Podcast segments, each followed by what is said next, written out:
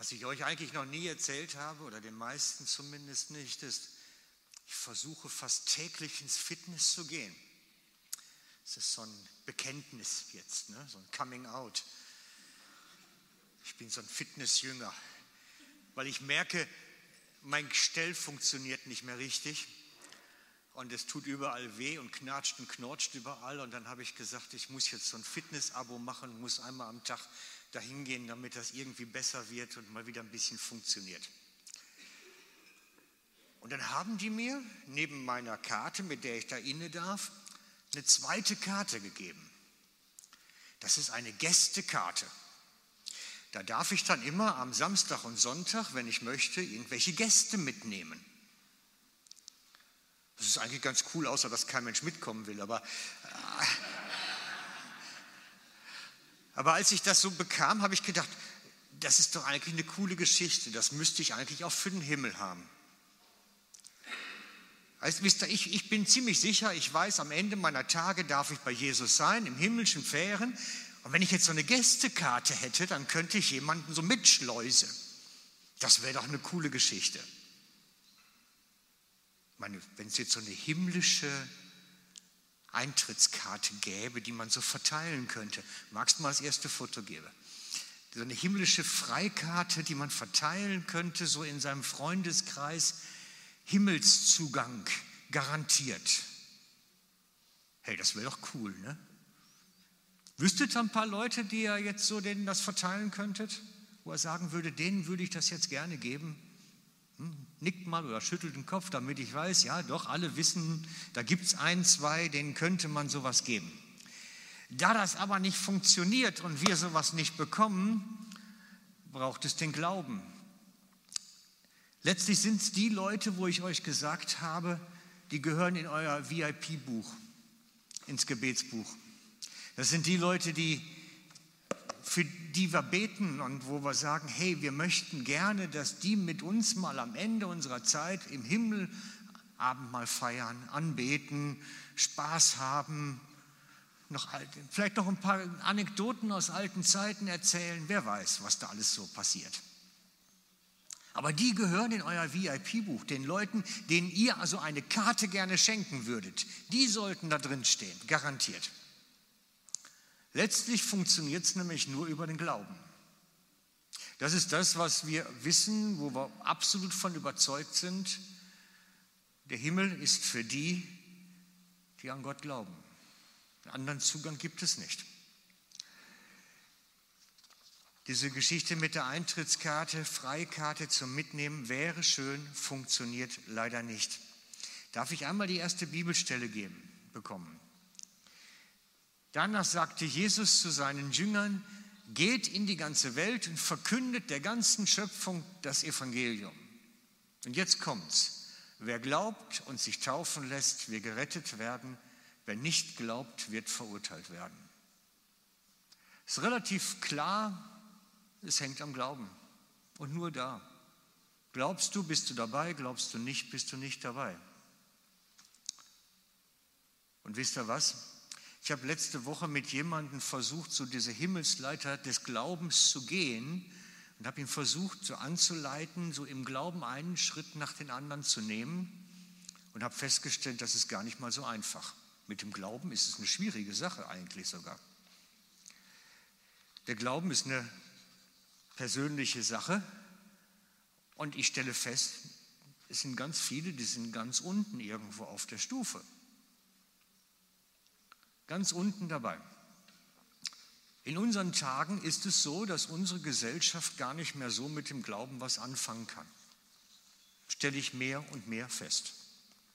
Es ist bedauerlicherweise so, ich habe euch schon mal eine Tabelle gezeigt davon.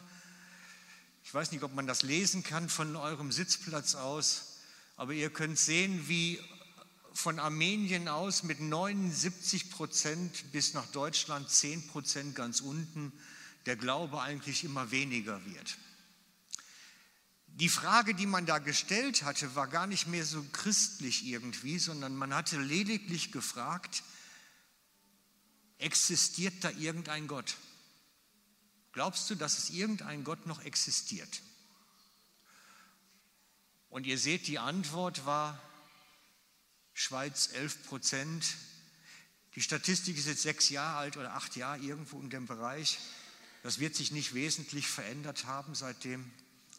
Insgesamt glauben noch 11 Prozent unserer Bevölkerung in der Schweiz, dass da ein Gott existiert.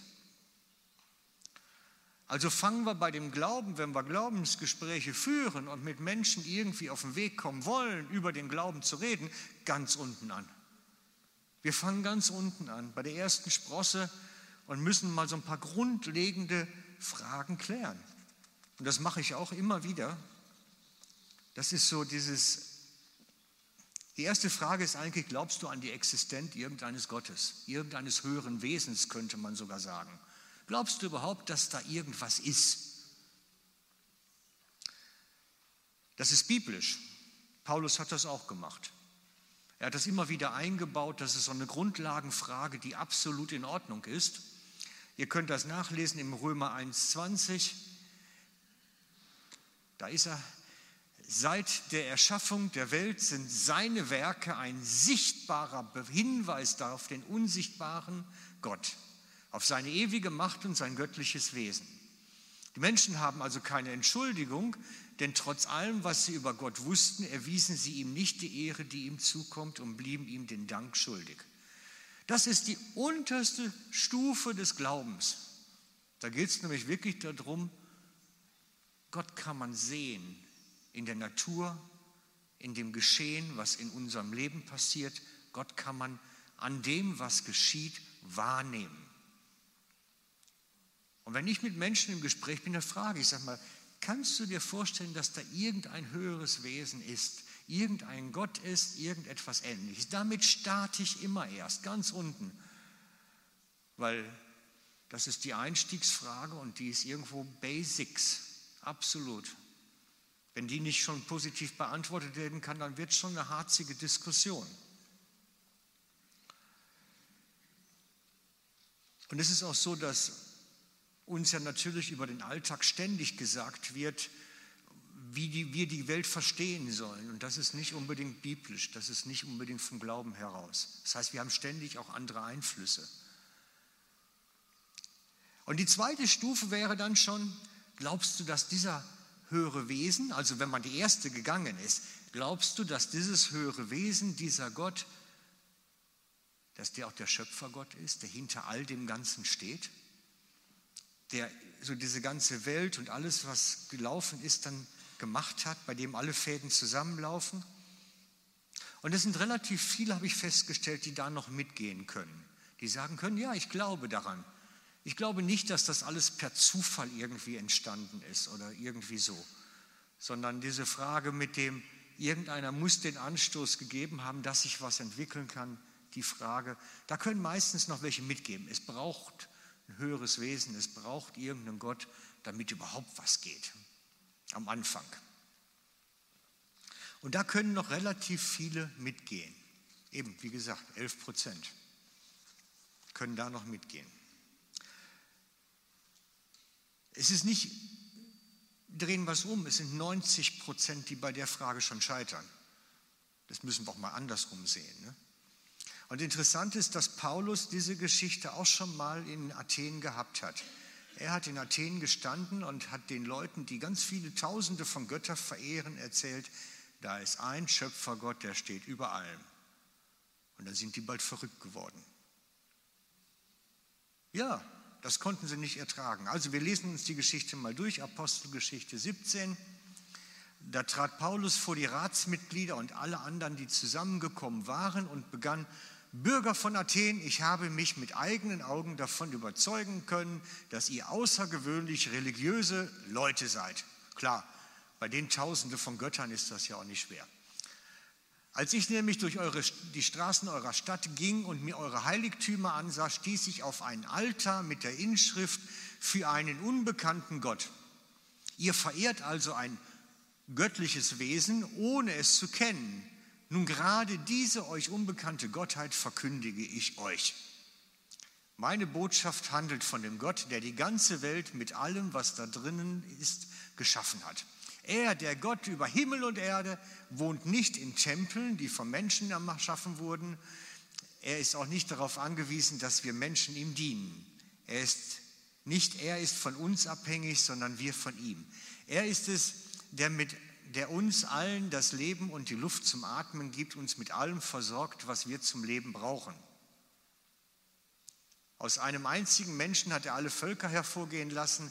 Er hat bestimmt, dass sich die Menschen über die ganze Erde ausbreiten und hat festgelegt, wie lange jedes Volk bestehen und in welchem Gebiet es leben soll. Mit allem, was er tat, wollte er die Menschen dazu bringen, nach ihm zu fragen – mit allem, was er tat, wollte er die Menschen dazu bringen, nach ihm zu fragen. Er wollte, dass sie, wenn möglich, ihn in Kontakt mit ihm kommen und ihn finden. Er ist ja für keinen von uns in unerreichbarer Ferne, denn in ihm, dessen Gegenwart alles durchdringt, leben wir, bestehen wir oder sind wir. Oder wie einige eurer Dichter ausdrückten, er ist es, von dem wir abstammen. Er hat versucht, dem Menschen zu erzählen, da ist ein Schöpfergott. Der ist der Anstoß für alles und aus dem kommen wir hervor. Und was haben die gemacht? Ne? Haben den Vogel gezeigt. Das ist doch Unfug. Das wollen wir nicht hören. Wie gesagt, ein großer Teil unserer Menschheit. Viele unserer Religionen unserer Tage würden da noch mitgehen. Da könnte man mit Moslems drüber reden, mit Buddhisten, mit Hindus, das wäre alles ganz cool. Die würden alle ganz noch mitgehen und das auch gar nicht so schlecht finden. Bei der dritten Stufe habe ich dann festgestellt, danach kippt es bei meinen Gesprächspartnern meist. Wenn ich dann nämlich frage, glaubst du an den Gott, der dich sieht, der dich sieht in deinem Leben und der dich wahrnimmt und der mitfühlen kann und dem dein Leben überhaupt nicht egal ist? da gibt's. So diese persönliche Note, der Gott, der mich sieht, der Gott, der mein Leben sieht, mit mir unterwegs sein will. Da kippt was. Da kippt es, weil unsere Welt so anders aussieht. Und das Gegenargument ist dann auch wirklich meist, wenn dieser allmächtige große Gott gäbe, wäre das Leid nicht in der Welt. Dann gäbe es diese Probleme nicht, dann gäbe es keine Kriege, dann gäbe es keine Feindschaft zwischen den Menschen. Dann sähe es hier anders aus, wenn er liebevoll und allmächtig wäre. Da kippt die Geschichte und auch meist das Gespräch dann. Ich weiß nicht, welche Erfahrung ihr gemacht habt, aber ich merke, da stoße ich dann an. Und da gehen mir auch die Argumente aus. Und ich habe über viele Jahre versucht, dann immer wieder irgendwie Argumente zu finden und merke, da geht es um persönliche Geschichten, um Leid, um Schmerz. Und jetzt kommst du mit deinem liebevollen Gott und ich habe diesen Schmerz erleben müssen, diesen Verlust, diese Ängste erleben müssen und du kommst mit, nein, das passt nicht zusammen. Und dann stehen wir an im Gespräch. Dann stehen wir an.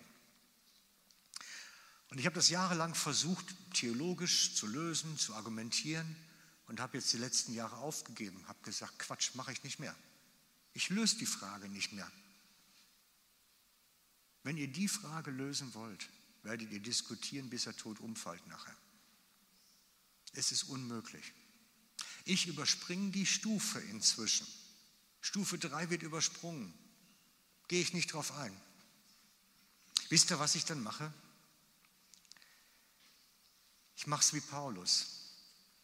Er hat gemerkt, ich stehe in Athen, die Leute wollen den Schöpfergott nicht, sie wollen davon nichts hören. Ich habe sie nicht überzeugen können. Das ist die biblische Geschichte von Paulus. Das erste Mal, dass er in einer Stadt ist, keine Gemeinde gründen kann, nichts machen kann, kaum was bewegen kann.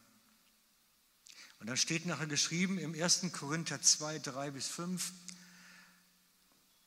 in Korinth war er nachher. Außerdem fühlte ich mich schwach. Ich war ängstlich, sehr unsicher, als ich zu euch sprach. Paulus war nie vorher unsicher, wenn er geredet hat. Nie. Nach Athen war er unsicher. weil er gemerkt hat, mit Argumenten kann ich nicht überzeugen. Was meine Verkündigung kennzeichnete, waren nicht Überredungskunst oder kluge Worte. Denn das hat er in Athen versucht und ist gescheitert. Es war das machtvolle Wirken Gottes Geistes. Denn euer Glaube sollte sich nicht auf Menschenweisheit gründen, sondern auf Gottes Kraft. Er hat nicht mit ihnen argumentiert.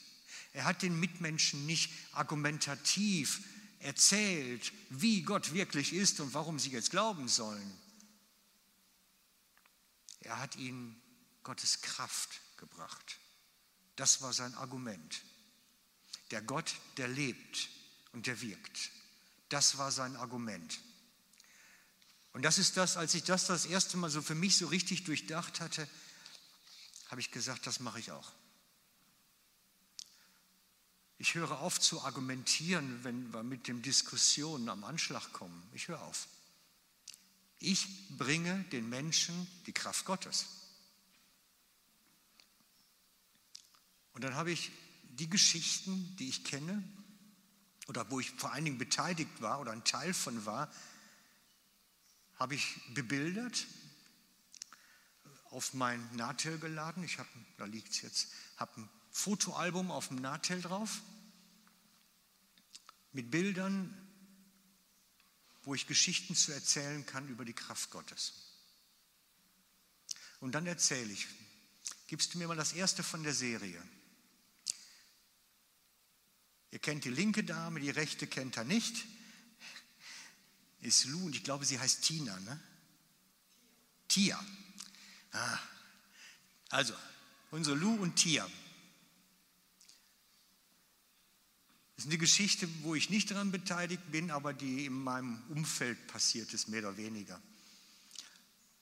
Tia hat äh, psychisch kranke Wesen, Borderliner, hat schwere, schlimme Zeiten durchlitten und als Folge dieser Zeiten hat sie sich geritzt. Ich weiß nicht, ob ihr das kennt. Kannst du mir das nächste geben? Ist jetzt eine schlechte Aufnahme, weil der Schriftzug durch ist, aber sie hat sich immer mit dem Messer geritzt und sich selber Schmerzen zuzufügen. Man nennt das Borderliner-Krankheit. Und sie hat ihr Leben dann Gott gegeben, neu. Sich hingegeben, ist einen Weg der Heilung gegangen. Und dann ist sie getauft worden und als sie aus dem Taufbecken rauskommt, sieht der Arm so aus. Ist der gleiche Arm vor der Taufe, nach der Taufe. Und das, solche Geschichten erzähle ich von der Größe Gottes, wie er Leben verändern kann. Gehst mal einen weiter? Und ich erzähle auch von der Dame daneben, nämlich von unserer Lou, wie sie im Burnout gewesen ist und hier gesessen hat und gezittert hat wie Espenlaub und wie es nachher innerhalb eines Tages geheilt worden ist, weil sie den Weg Gottes gegangen ist. Die Geschichte erzähle ich. Ich erzähle das nächste. Ich weiß leider ihren Namen nicht. Die sind beim Freund von mir in den Gottesdienst gekommen und sie hat Brustkrebs gehabt. Einmal das nächste Foto. Das ist das Foto vor, der, vor dem Gottesdienst gewesen. Alles Schwarze ist entweder, unten sind Eierstöcke und Herz, aber der Rest ist Metastasen. Krebsmetastasen. Und die Ärzte haben ihr keine Chance mehr groß gegeben. Und sie haben für sie gebetet im Gottesdienst und haben darüber den Namen Jesu proklamiert und den Namen Gottes groß gemacht. Und sie ist getauft worden und drei Tage später sieht sie so aus. Die Metastasen sind weg. Das ist der Gott, den ich erzähle dann, wenn wir darüber diskutieren, wie es denn sein könnte. Sage ich, guck doch mal, hier sind die Beweise. Der Gott, der lebt und wirkt und heute noch tut, einmal das nächste. Philipp hat hier gestanden, wo da hinten sitzt er, mit seinem Knie, das Knie kaputt. Hat überhaupt nichts davon erzählt. Wir haben für völlig was anderes gebetet und was passiert? Das, das Knie ist wieder heil. Außer ist es jetzt kaputt gegangen, neu wieder. Aber nein, er schüttelt den Kopf. Es ist immer noch heile. Das, das sind die Geschichten. Wir beten und es passiert etwas. Einmal weiter. Das bin ich beim Militär. Ich habe ein altes Foto rausgesucht. Wir waren beim Training für den Häuserkampf und ich musste von so einer drei, vier Meter hohen Mauer runterspringen. Häuserkampf heißt, du musst aus Fenstern rausspringen, auf und was weiß ich nicht überall. Und bin unten auf so einen kleinen Stock getreten. Der hat mir mein ganzes Fußgelenk zertrümmert. Das waren tausend kleine Teilchen. Und dann haben sie mich nach Hause geflogen mit dem Hubschrauber in die Klinik. Und der Arzt hat mir nachher gesagt, du, das ist so feingliedrig zerbröselt alles, wir können das nicht wieder flicken. Du wirst entweder einen steifen Fuß haben oder immer Schmerzen oder beides, wir wissen es noch nicht genau. Am Freitagabend drauf haben sie für mich gebetet, die Schmerzen waren weg und beim nächsten Röntgenbild war alles wie ein kleiner sauberer Kinderpopo, war alles zusammengewachsen. Das sind die Geschichten, die wir erzählen können. Einmal das nächste. Simon hier bei seiner Einsegnung dieses Jahr, er hat es erzählt. Ne? Stefanie hatte hinten ihm zu segnen die Hände aufgelegt und sagte, und plötzlich wurde alles warm und die Schmerzen seiner Schulter waren weg. Gott ist da. Das ist das, was ich erzähle. Wir argumentieren nicht darüber, wie Gott denn vielleicht ist oder warum man das vielleicht so verstehen könnte. Wir glauben an den lebendigen, kraftvollen, mächtigen Gott, der heute noch wirkt unter den Menschen. Amen. Und den Gottesbeweis, den bringe ich, weil er steht im Korintherbrief. Euer Glaube soll nicht auf irgendwelchen Weisheiten beruhen, sondern weil ihr es gesehen habt und erlebt habt, dass der lebendige, große Gott da ist. Das ist unsere Glaubensbasis. Das ist unsere Glaubensbasis. Und das ist der Gott, an den ich glaube.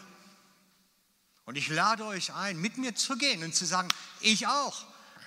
Bist du dabei? Wir glauben an den Gott, der mächtig ist, lebendig ist, wirksam ist und dem unser Leben nicht egal ist. Keines. An den Gott glaube ich. Und dazu lade ich ein und diskutiere mit Menschen und bringe sie die Glaubensleiter hoch. Wir überspringen diese Argumentationsschiene dann irgendwann und sagen, hey komm, nicht immer diskutieren. Komm, guck doch mal. Darauf lässt du dich ein, wenn du sagst, ich will jetzt mit Gott gehen. Darauf lässt du dich ein, auf den, der dich kennt, der dich sieht und dem du nicht egal bist. Darauf lässt du dich ein. Und dazu machen wir da lade ich zu ein, ich bin seine Werbetrommel irgendwo. Und ich lade euch ein, euren Leuten das zu erzählen. Wisst ihr, ich brauche nochmal die Statistik einmal gerade, Sonja. Wenn wir die ganze Geschichte nämlich umdrehen, heißt das, dass die Menschen, die euch am Herzen liegen, wahrscheinlich eure Eltern, eure Kinder, irgendwelche anderen Arbeitskollegen, Menschen, die ihr mögt, die haben kaum noch Gelegenheit, mit irgendjemandem ins Gespräch zu kommen. Kaum noch. Statistisch gesehen ist natürlich da sowieso eine demografische Kurve drin, ältere Menschen eher noch als jüngere. Ich gehe davon aus, wenn Manuel oder Roman oder so, wenn die in der, in der, in der Schule sind, in der Berufsschule oder wo auch immer, da ist vielleicht einer oder zwei in der Klasse dann nachher, die den gleichen Glauben teilen. Es ist kaum noch einer Umme in der Generation. Bei den Älteren schon noch eher. Und wenn wir möchten, dass unsere Liebsten, die Menschen, die in unserem VIP-Buch stehen, dass wenn die Christ werden sollen, dann werden wir nicht umhin kommen, ihnen das irgendwann zu erzählen. Wir ihnen. Und ich mache euch Mut, Überlegt euch mal eure Geschichten. Ihr habt ja gesehen bei mir mit den Fotos, wie ich das mache. Vielleicht macht das anders. Aber ich habe gemerkt, wenn ich in eine Situation komme, ich kann jederzeit mein Smartphone rausholen und kann sagen, guck mal hier. Immer redefähig. Und ich glaube, das ist gut. Wenn wir uns überlegen, was kann ich denn erzählen, um diesen großen Gott irgendwo verständlich zu machen? Und wie kann ich denn zum Glauben einladen, dass da wirklich was passiert? Weil im Himmel treffen wir die wieder, die glauben. Und es ist unser Erzählen, unser Berichten, was die Menschen dahin bringen wird. Das ist es. Wir stehen hier und wir glauben. Amen. hab, wir haben ein Lied rausgesucht, du hast eins rausgesucht, das ist wie so ein Proklamationsbekenntnislied. Ja, ich glaube. Ist eigentlich Englisch ursprünglich, I believe. Ähm, aber es gibt eine deutsche Variante und mein Vorschlag ist, wir singen das auch so als unser Bekenntnis. Wir stehen hier und wir glauben. Amen. Genau, und ich lade euch ein, doch mit wirklich auch bekenntnishaft aufzustehen, vielleicht auch was nicht, die Hände auszustrecken, Herr, ich glaube, so wie die Väter das schon gemacht haben.